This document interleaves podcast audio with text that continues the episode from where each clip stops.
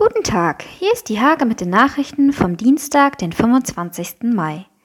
Auf der Weser in Höhe von Stolzenau ist es am Pfingstsamstag zu einer Schiffshaverie gekommen. Ein Kiesfrachter ist quer abgetrieben. Der Einsatz dauerte bis spät in die Nacht. Die Wohnraumhilfegesellschaft plant Wohnungen für Menschen, die sonst keine bekommen. In Nienburg sollen elf Wohnungen entstehen, wohnlich und bezahlbar. Der Finanzausschuss lehnte die Pläne von Henning Onkes für die Aufsichtsräte ab. Die Hake hat dem Bürgermeister einige Fragen dazu gestellt. Die Spezialtiefbaufirma STB Wöltchen will innerhalb des Standger Gewerbegebiets Brigitta umziehen. Geschäftsführer Bernd Trün wartet seit Monaten auf die Baugenehmigung.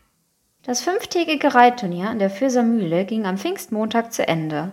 Das erste Mal seit langer Zeit waren auch junge Amateurreiter auf dem Parcours unterwegs. Diese und viele weitere Themen lest ihr in der Hake vom 25. Mai oder auf www.diehake.de.